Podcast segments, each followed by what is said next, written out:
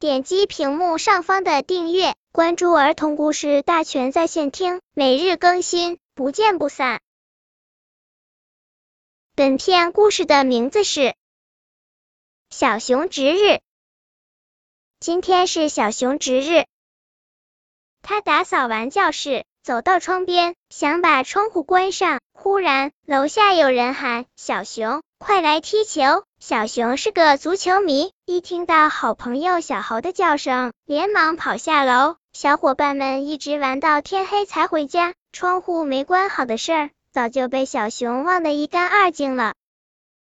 第二天，小熊去上学，走进教室，只见窗边围着很多同学，原来是窗户上的两块玻璃碎了。小熊这才想起昨天忘了把窗户关上，夜里的大风把玻璃给刮碎了。袋鼠老师走过来问：“昨天是谁值日？”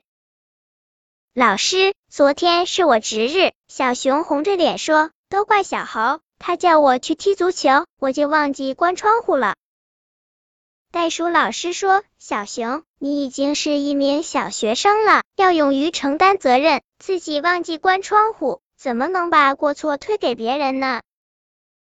小熊不好意思的说：“老师，是我错了，我不该贪玩。”袋鼠老师说：“能承认错误就是个好孩子。”好了，我们一起来打扫地面吧。本篇故事就到这里，喜欢我的朋友可以点击屏幕上方的订阅，每日更新，不见不散。